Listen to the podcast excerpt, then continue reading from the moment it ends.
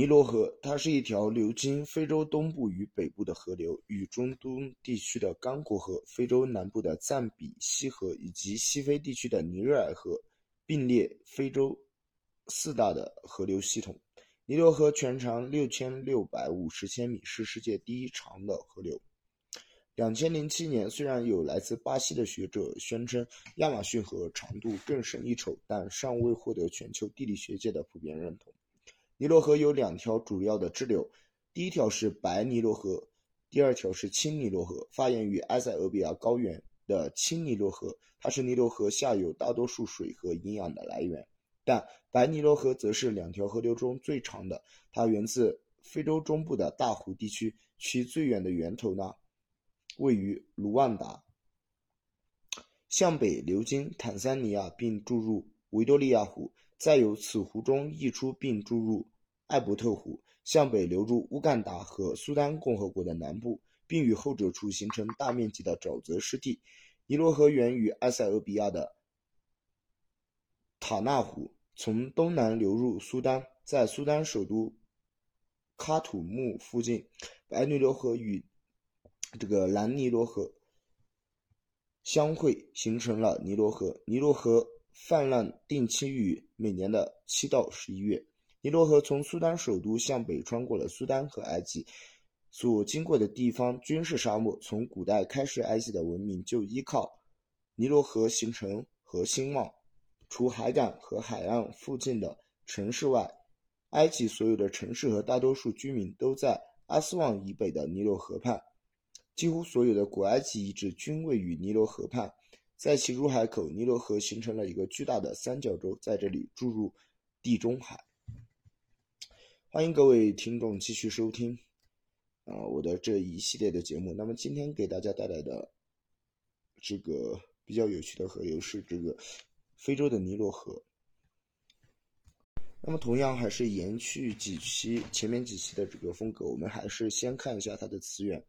然后讲一下。尼罗河的水文情况主要是它的支流白尼罗河、青尼罗河以及古代的河源。再讲一下它的中下游的情况。嗯，那么相比于上一期的这个河流呢，我们还要讲一下这个尼罗河相关的政治历史啊，主要是寻找源头的这个过程，还有今日的这个尼罗河的状况以及古尼罗河的一些情况。好的，那么来看第一部分，它的河源。尼罗河这个词的啊是来自于阿拉伯语，而阿拉伯语它又来自于希腊语的这个尼罗河，那么其原意呢，它就是一个河谷的意思。古埃及语当中的尼罗河的发音是 atro，那么它的意思也是大河。那么它的这个圣书体，圣书体呢就是埃及的一种字体啊，它的这个写法呢，大家也可以上网看一下，嗯，比较有意思的一个书写方法。那么还有在这个科普特语当中的尼罗河呢，则被称为 Paro 或者是 f e r o 啊，同样意思也是河流的意思。它呢也是源自于古埃及的这个尼罗河的名称。那么以上内容就是关于这个尼罗河词源的一点简介。它的水文情况，首先来看一下支流。尼罗河的流域总面积呢达到了这个三十二万五千四百五十五。平方千米的这么一个嗯面积，占到了整个非洲总面积的百分之十。那么尼罗河的两条主要支流，它是分别源自于东非赤道附近的这个白尼罗河和源自于埃塞俄比亚的青尼罗河。这两条河呢汇聚于东非大裂谷的西侧。另一条的另一条较不重要的支流是这个阿特巴拉河，它只在下雨时流经这个埃塞俄比亚，此后呢，啊很快它就干枯了。先来看一下这个白尼罗河。有人认为尼罗河的源头呢是这个维多利亚湖，但是呢，也有一些相当大的河流呢注入到这个维大维多利亚湖当中。其中最远的这个源头呢就位于卢旺达的纽恩威森里，通过了这个卢卡拉拉河，还有穆沃戈河、尼亚巴隆河和这个凯嘎拉河。它在坦桑尼亚城市的这个巴科啊布科巴纳附近注入到这个。维多利亚湖当中，而在乌干达金谷附近的这个尼罗河呢，则通过了瑞本瀑布离开维多利亚湖，在这里呢，它被称作维多利亚尼罗河，长约五百千米，流经基奥加湖注入到这个艾伯特湖当中，此后被称为艾伯特尼罗河。此后，它又流经苏丹，在这里被称为贾贝尔河，或者呃，它是一条山河。那么，在蒙古利艾伯特尼罗河的这个流量呢，基本是终年恒定的，平均每秒流过一千零四十八平方立方米。此后呢，尼罗河进入到苏丹南部的巨大沼泽地中，在这个沼泽地当中的尼罗河，由于蒸发和蒸腾作用呢，散失了其一半一半的水量。到沼泽地末端呢，水量的呃流量呢降低至每每秒有五百一十立方米。在与七百二十千米长的这个加扎勒河汇流以后，它被称为 Bel Abd 或者这个白尼罗河。白尼罗河这个名字呢，它源自于悬浮在河水当中的这个白。的白色这个粘土的颗粒，在马拉卡纳白尼罗河的平均流量呢是每秒九百二十四立方米。十月初水量是最高的，可以达到每秒一千二百一十八立方米。四月末水量最低为每秒六百零九立方米。这个波动的原因是因为这个索巴特河，它在十月时的流量呢仅有每秒六百八十立方米，而在三月初呢则会达到。呃，更是降低到这个每秒九十九立方米。在旱季一月至六月的白尼罗河提供了尼罗河百分之七十到九十的排放总量。白尼罗河流过科土木，它涨水时所留下的这个营养丰富的淤泥，古埃及呢便使用这个土壤来进行这个耕作和种田。再看一下青尼罗河，青尼罗河呢源自于埃塞俄比亚高原上的塔纳湖，至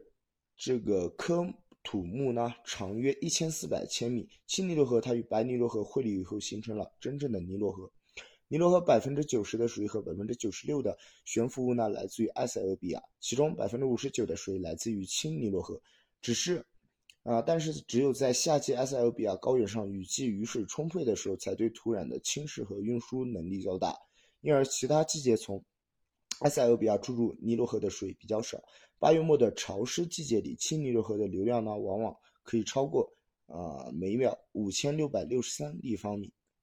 再来看一下它的古代河源，过去的这个坦噶尼科湖河啊，那它通过了东非大裂谷呢，注入到这个埃伯特尼罗河。这条支流比现在最长的支流其实还要长约九百英里，但是在中新世时候，由于这个维隆加山脉火山爆发呢，将这条河。河道呢堵住了。再来看一下尼罗河的中下游。嗯，在苏丹境内呢，这个尼罗河它与下游是非常不同的。从苏丹的这个科土木到埃及的阿斯旺河段是尼罗河落差最大的一段，这一段长约一千四百千米，多峡谷多拐弯，海拔呢它从科土木的四百六十米降到阿斯旺的一百八十米，总落差二百八十米左右。由于河流沿途所遇的岩石硬度不同，以致啊以及这个地质构造活动，这一河段呢被侵蚀形成六大瀑布，自下游而上，分别命名为第一至第六瀑布。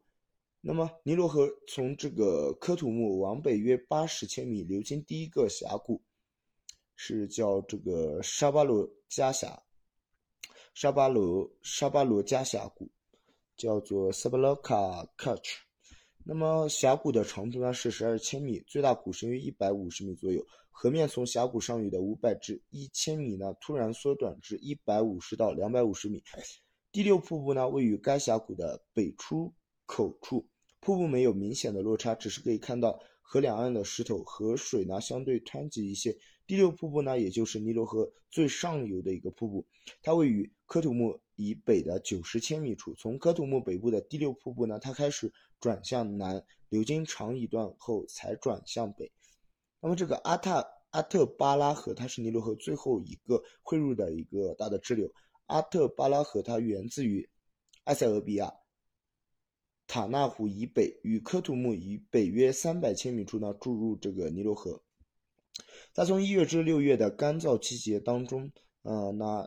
是没有基本没有流量，而比。白尼罗河的河水呢，占到了尼罗河总量的百分之七十到九十。与此同时，青尼罗河的流量呢，仅为每秒一百一十三立方米。不过，上游的水坝对流量呢有一定的调节作用。尼罗河大多数，嗯，与这个其他大多数的河流不同之处在于，从它总长度的一半开始，啊，具体是在这个阿特巴拉河之后，它就没有支流了。从一这一点开始，它向北呢，由于蒸发而不断的变小。啊，在这个造坝前的阿斯旺呢，阿斯旺水电站嘛，那大家应该有所听说。它每年的河水流量落差，嗯，差异呢可以达到十五倍。八月末九月初的高潮时，流量为每秒八千二百一十二立方米以上；四月末至五月初的低潮时，流量仅为五百五十二立方米。由于呢，啊，但是由于这个尼罗河河谷呢非常复杂，而且其主流的流量呢受到气候啊、分支啊、蒸发还有地下水流等等等因素的影响，在开罗以北尼罗河的两大分支，嗯，这个罗塞塔河呢，它位于西部，还有这个达米塔。达米埃塔河呢，则位于东部，形成了尼罗河三角洲，最终呢注入到地中海当中。此外，我们刚刚提到要简单介绍一下关于尼罗河的这个政治情况。那么多年来，对于尼罗河的利用，它是东非和非洲之角的一个政治议题之一。许多国家，包括像乌干达、苏丹、还有埃塞俄比亚以及肯尼亚等呢，抱怨埃及对尼罗河水资源的一个霸权。尼罗河流域的计划，它是促进这个尼罗河流域国家和平协作、平等使用的一个非常重要的项目。但是，许多人依然对于埃及在当地的支配作用而感到不安。简单说一下这个尼罗河相关的一些历史。从石器时代开始呢，尼罗河它就已经是古埃及文明的一个命脉。埃及大多数居民和所有城市都位于阿斯旺以北的这个尼罗河畔。前八千年以前呢，由于气候变化或者由于对干燥草原的过分的这个畜牧呢，啊的利用呢，导致了这个尼罗河沿岸的沙漠化，迫使人类越来越集中在河谷两岸生活。嗯，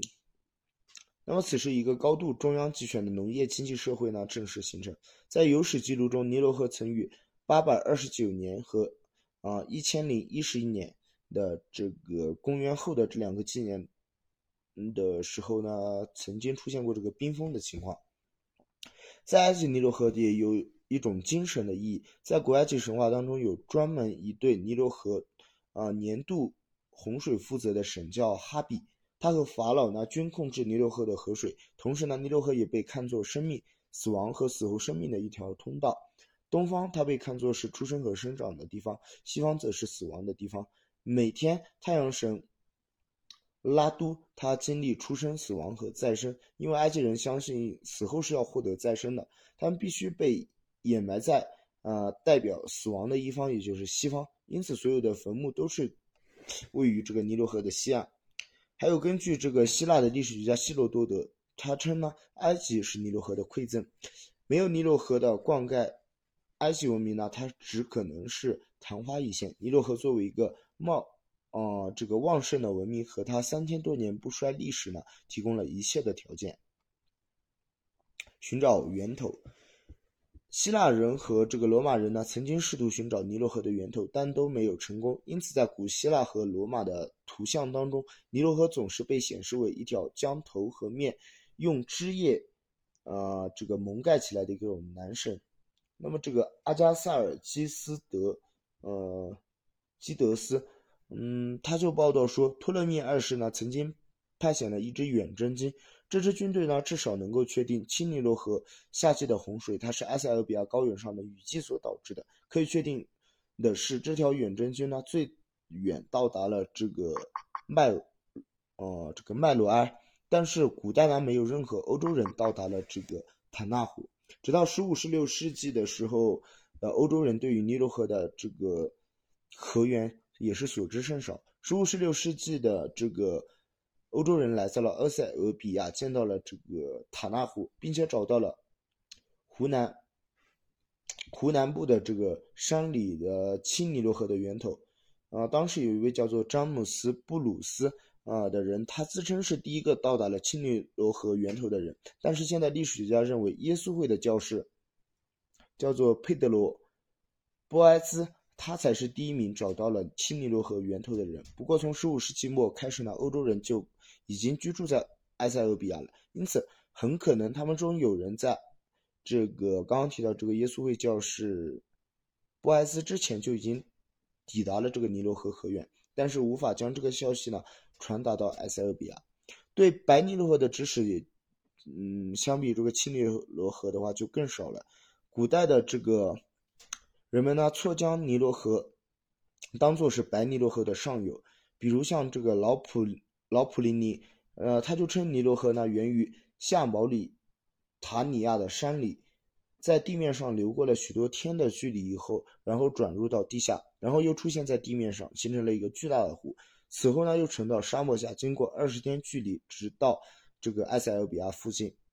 一八五八年，英国探险家约翰·汉尼斯皮克，他在随同这个查理查德·弗朗西斯·伯顿调查，呃中呢。调查中分的时候，到达了维多利亚湖的南岸。他是第一个看到维多利亚湖的欧洲人。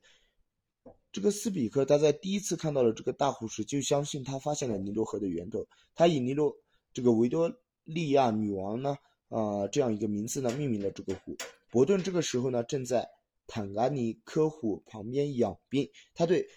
斯比克称发现了尼罗河的河源呢，非常生气。伯顿认为这个问题还没有得到解决。两人的公开争吵很快就普及到了当时的整个科学界，啊，此外还引发了当时许多探险家的兴趣。他们当中有声称证实，也有声称否定了这个皮斯克发现的人，像英国著名的探险家和传教士大卫·利文斯波、利文斯顿，他未能证实呃这个斯比克的发现，他向西跑得太远了，他甚至到达了这个刚果河的流域。最后呢，美国探险家亨利·莫顿·史丹林，他围绕。这个环绕了维多利亚湖，并在北岸呢发现了这个瑞本瀑布，从而证实了斯比克的发现。两千零四年的一月十七日，南非人亨德利科兹呢，啊，他就带领这个白尼罗河的探险队呢，从这个乌干达的尼罗河河源出发。他们利用四个月的时间，四个月又两个星期的时间呢，沿尼罗河一直到达了这个埃及罗塞塔尼。罗河注入地中海处，国家地理会呢于两千零五年呢啊也发表了一部题为《最长之河》的关于这次探险的纪录片。此后呢，在两千零四年的这个一月和四月份，还有在两千零五年的四月、两千零六年的三月份呢，都有很多这个嗯探险队呢，呃。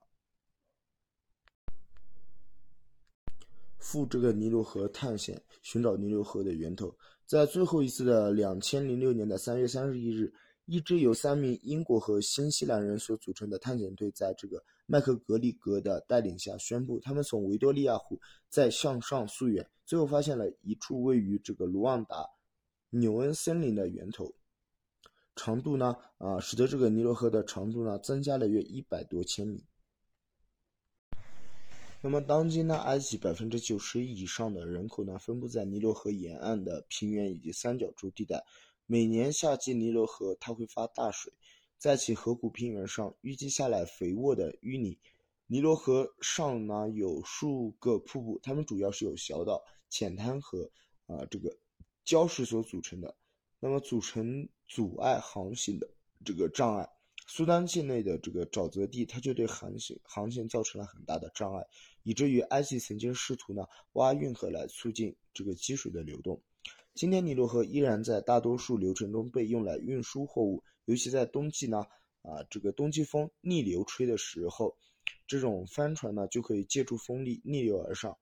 再借助水力呢向下游。阿斯旺它以北呢是传统的旅游胜地，它既有游艇呢，也有传统的木帆船。此外呢，还有许多旅馆式的这种游船，这些游船在勒属和阿斯旺之间航航行，一般在这个肯埃德夫和考姆翁布停靠。过去这些游船呢，从开罗一直开到这里，但出于安全起见呢，多年来只在北部航行。一九七零年代，埃及在阿斯旺新建了一座一百一十米长的阿斯旺水坝，坝上还。出现了一个巨大的水库，叫做这个纳赛尔水库，从而得到了发电、防洪、灌溉、养鱼、航运、旅游等利益。大坝的建成虽然防止了下游的洪水泛滥，但是啊，这个尼罗河所携带至下游和入海的泥沙呢，也大大减少。尼罗河三角洲的海岸线受到海浪侵蚀而不断向后退缩。埃及政府已采取措施防止这个三角洲呢被这个地中海吞没。尼罗河畔的城市呢，主要有科图木、阿斯旺、勒属、开罗等。首都开罗，它在尼罗河三角洲的顶端，是阿拉伯国家当中人口最多的城市。亚历山大港呢，它在埃及地中海边的一个重要港口，也是非洲最大最主要的港口。一九八零年代，这个里呢，这个干旱，它在苏丹和埃塞俄比亚导致了大规模的饥荒，但是埃及呢，通过这个纳赛尔水库呃的这个存水呢，防止了这次干旱的袭击。最后呢，我们再来看一下古尼罗河。今天的尼罗河，它是历史上第五条从埃塞俄比亚高原向北流的河流。使用卫星图像，可以在沙漠里看到今天这个尼罗河以西已经干枯了的河道。一条在中新世晚期啊的这个古尼罗河的河道，在今天已经被泥沙所淹没。古尼罗河它将碎屑岩沉积，那带入到这个地中海。今天在这个岩层中还发现了数个天然的气矿。中新世晚期的地中海，它与大西洋是隔绝的，蒸发导致了整个地中海几乎干枯的时候，尼罗河一直流到地中海的海底，呃，到这个海拔数百米之下。今天这条河谷呢，已经被后来的这个沉淀所堆满了。在维隆加山脉的火山呢，将这个河道截断之后，嗯，截断之前，这个坦格尼科湖它的水呢流入到尼罗河中。当时尼罗河最远的河源是在今天的赞比亚的境内。